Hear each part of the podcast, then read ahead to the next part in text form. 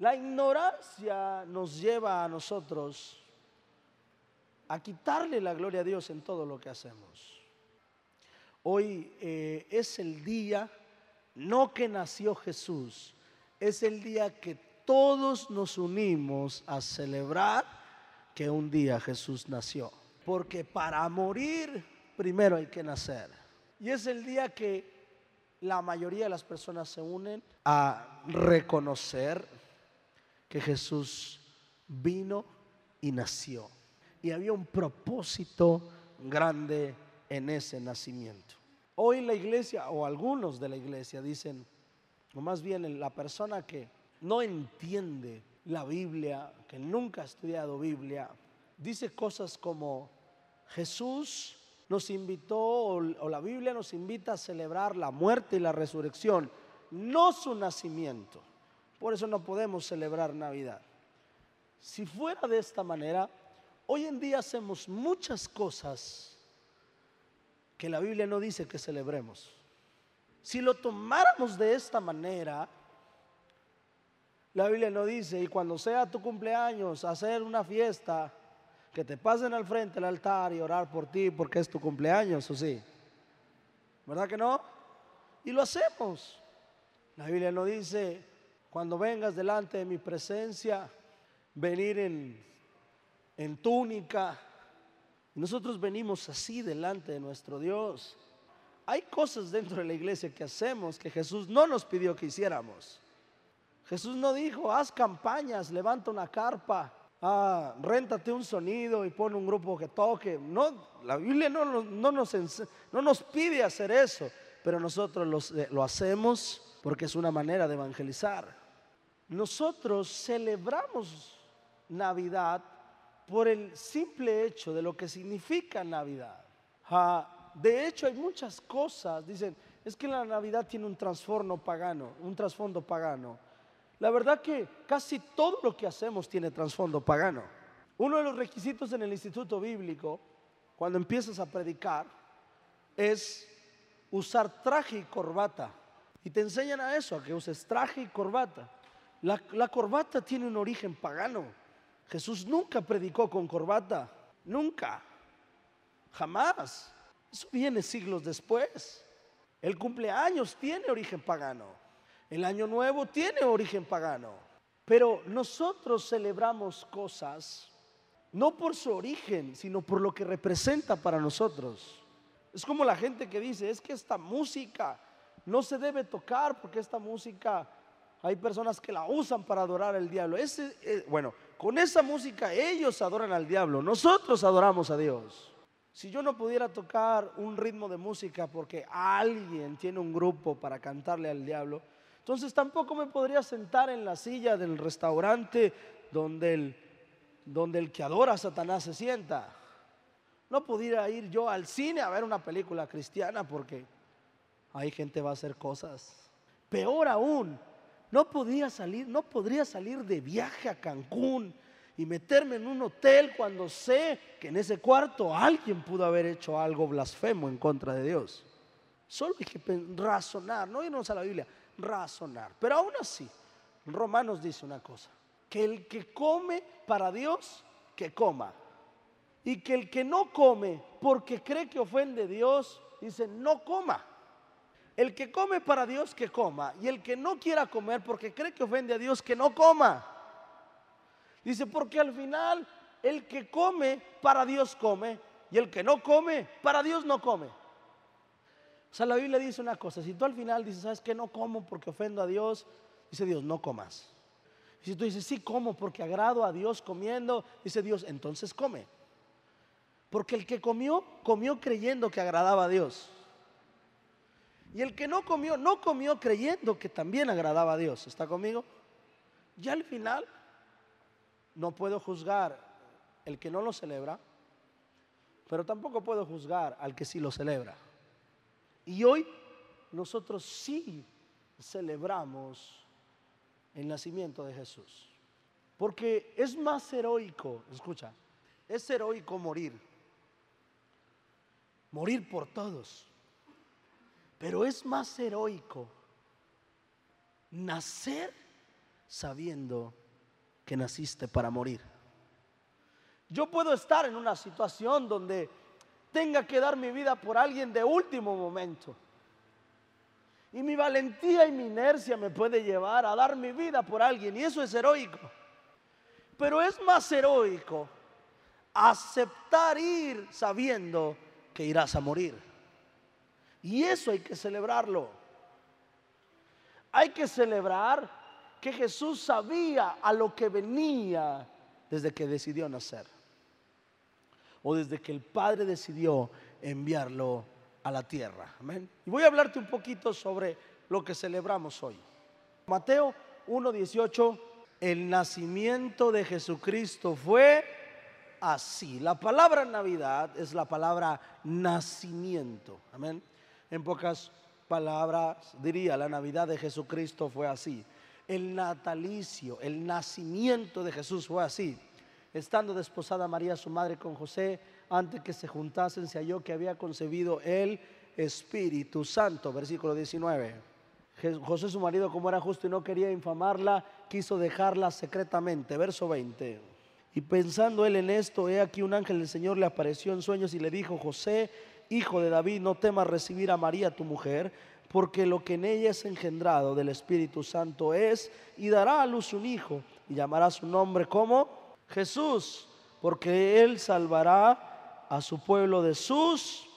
Todo esto aconteció para que se cumpliese lo dicho por el Señor por medio del profeta cuando dijo, he aquí, una virgen concebirá y dará a luz un hijo, llamará su nombre Manuel, que traducido es Dios con nosotros. Dice la Biblia una cosa, el nacimiento de Jesús fue algo que ya estaba profetizado.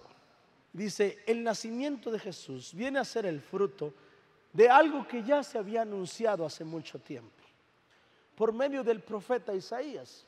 Nos deja claro una cosa, y es que cuando nosotros vamos a Génesis capítulo 1, versículo número 27, dice, y dijo Dios, hagamos al hombre. Y cuando usa la palabra hagamos, significa que Dios no estaba solo, estaba con alguien. Amén. Porque si no hubiera dicho, y Dios, y entonces dijo Dios, haré al hombre. Y él no, él dijo, hagamos al hombre. Y cuando vamos a Juan capítulo 1, verso 1, encontramos la respuesta de quién estaba con Jehová. Y en Juan capítulo 1, verso 1 dice, en el principio era el verbo, el verbo era con Dios y el verbo era Dios. Y después dice, el verbo fue hecho carne, dice la Biblia. Dice, en el principio, Génesis 1.1 dice, en el principio creó Dios los cielos y la tierra y la tierra estaba desordenada y vacía.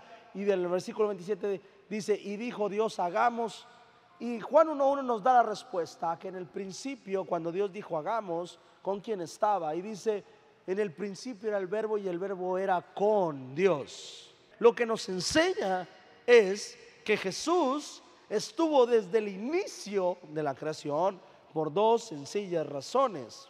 Porque su palabra dice que Jesús, que Jehová estaba con alguien. Y número dos, porque en Juan 1.1 dice que el verbo era Dios, que era con Dios y el verbo era Dios. Yo ya le expliqué cómo funciona la esencia de Padre, Hijo y Espíritu Santo y cómo son tres diferentes, pero a la vez son uno mismo. Amén. Cuando si usted lo quiere descubrir, vaya a las predicaciones de Spotify y ahí va, lo va a encontrar. Jesús sabía este plan desde el principio de la creación.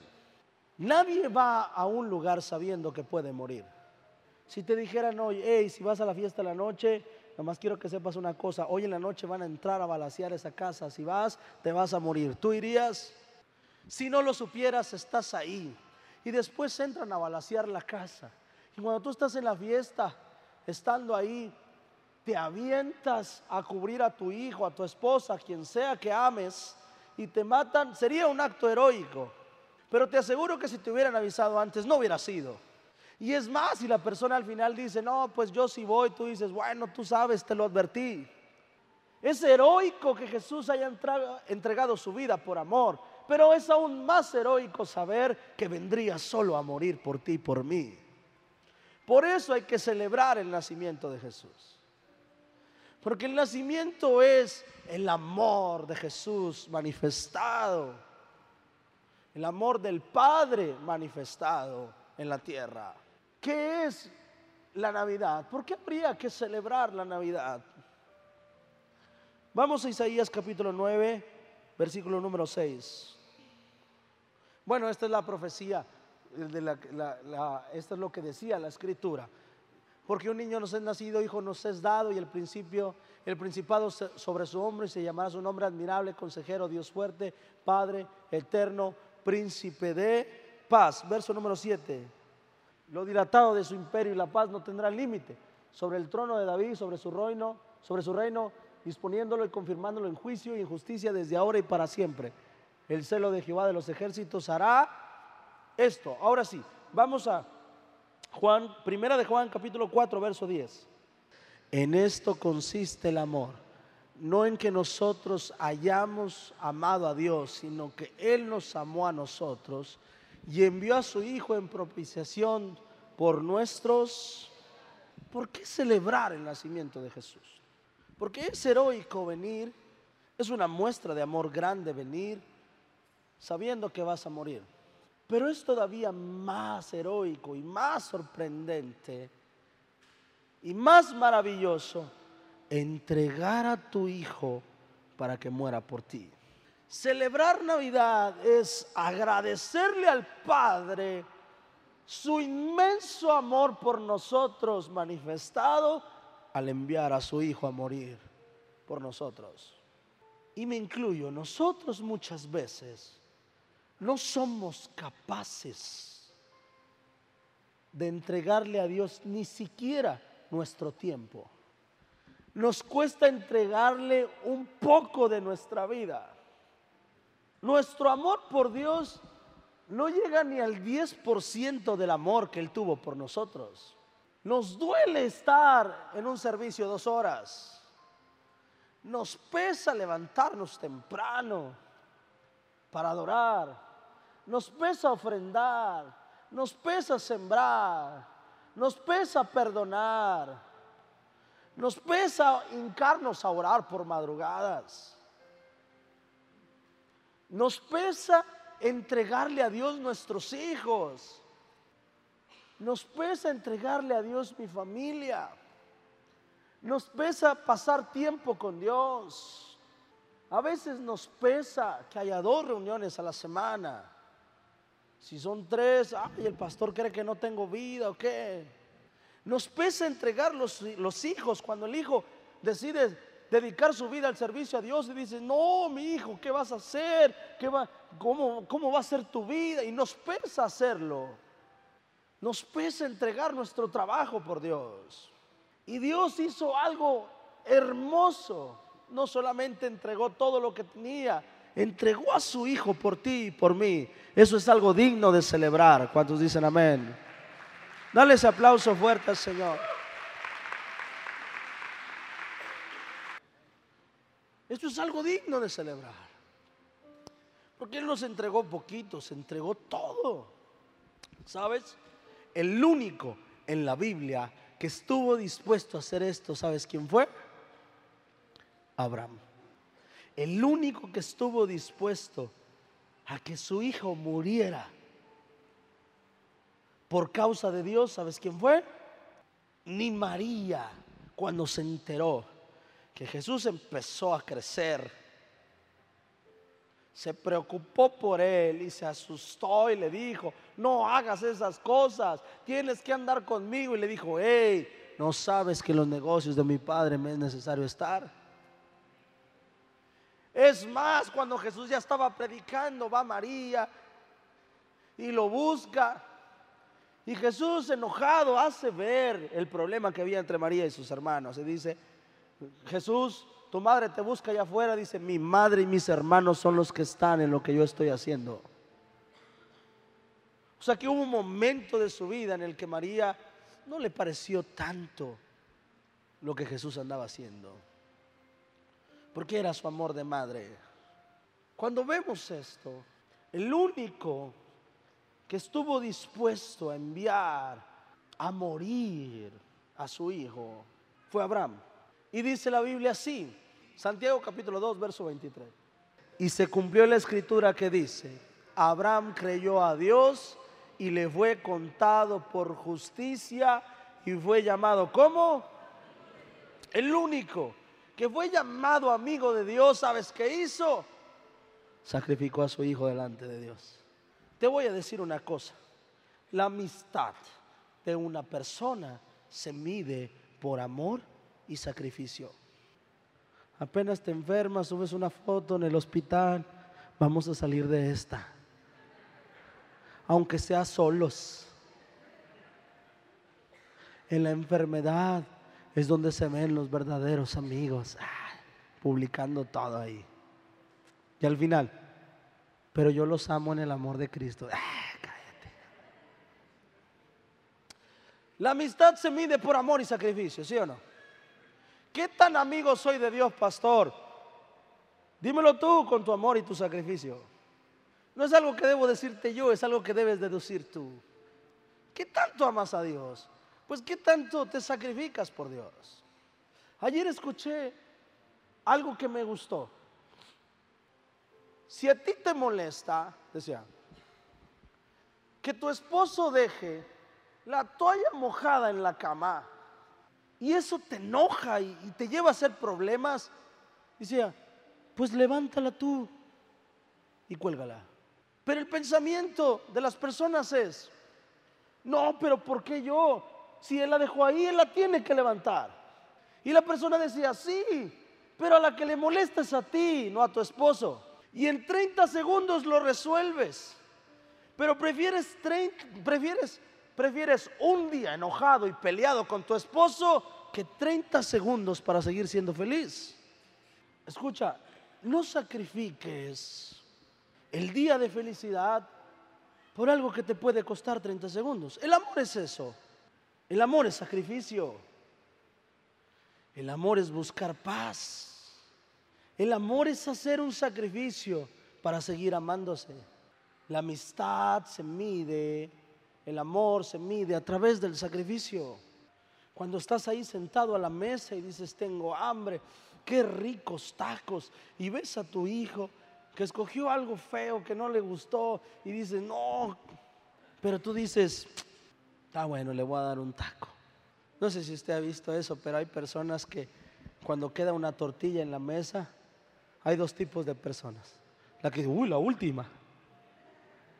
O la persona que dice, no, ya no agarro porque es la última. El amor se mide a través del sacrificio. Es ceder, obviamente, sin denigrarte, sin perder tu valor.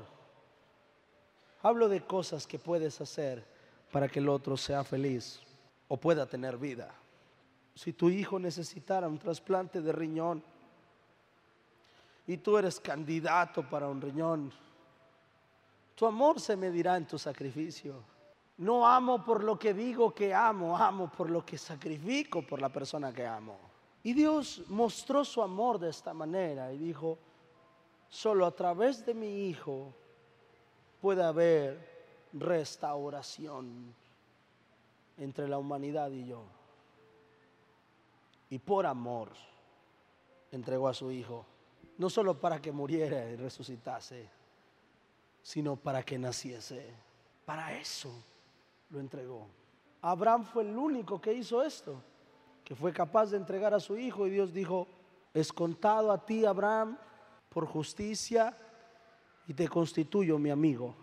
Imagínate esto, imagínate ser amigo de Dios. La Navidad es el desprendimiento de un padre hacia un hijo.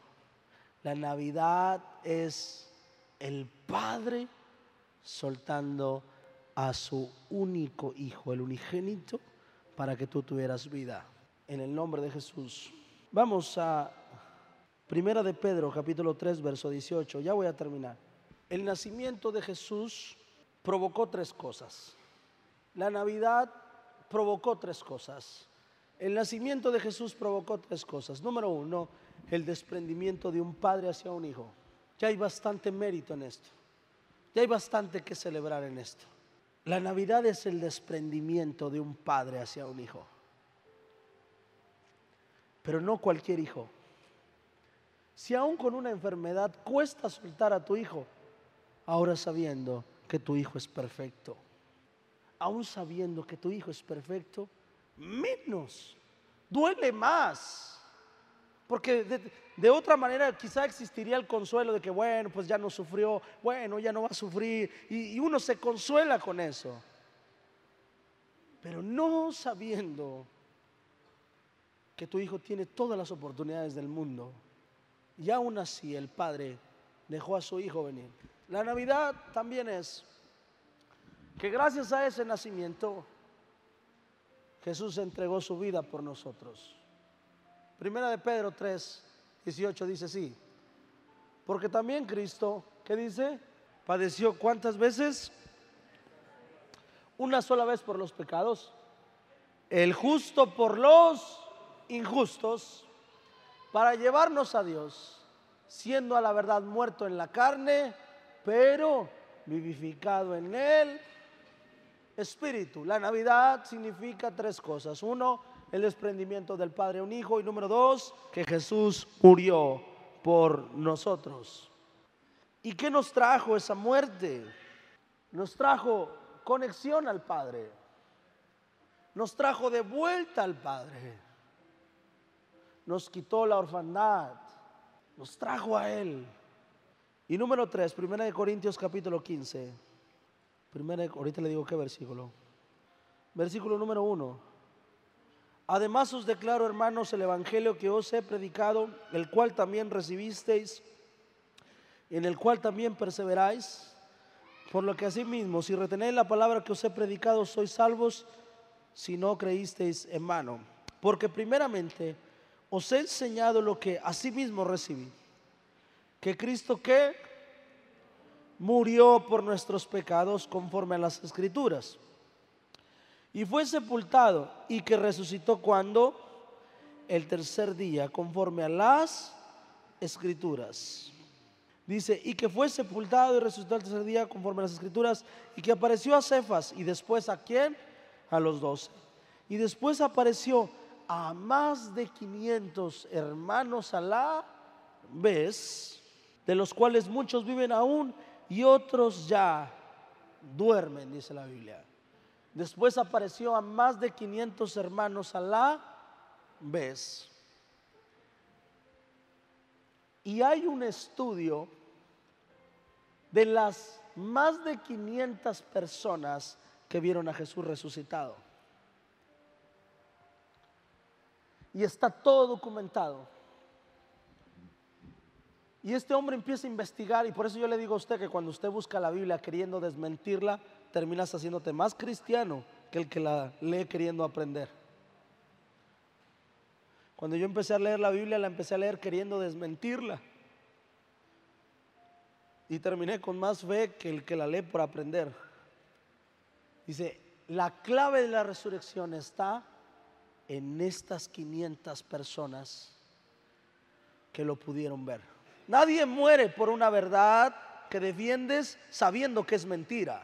Dice, Saulo entrega su vida por una verdad que él sabía que era verdad. Cuando él mataba a la gente porque predicaban esta verdad. Y eso nos enseña que su encuentro con Jesús fue genuino. Hay demasiada evidencia sobre que Jesús resucitó y su resurrección nos da un poder, diga conmigo, nos da poder. El poder que su palabra nos enseña. El poder de acercarnos a Dios. El poder para estar cerca de Dios. Y no solo eso, el poder para operar en su gracia y en su poder sobrenatural en esta tierra. La Navidad es el desprendimiento de un padre hacia un hijo justo La Navidad es la muerte del Hijo justo y la Navidad es la resurrección del Hijo justo que nos dio vida eterna a cada uno de nosotros. Esto es Navidad. Hay mucho que celebrar.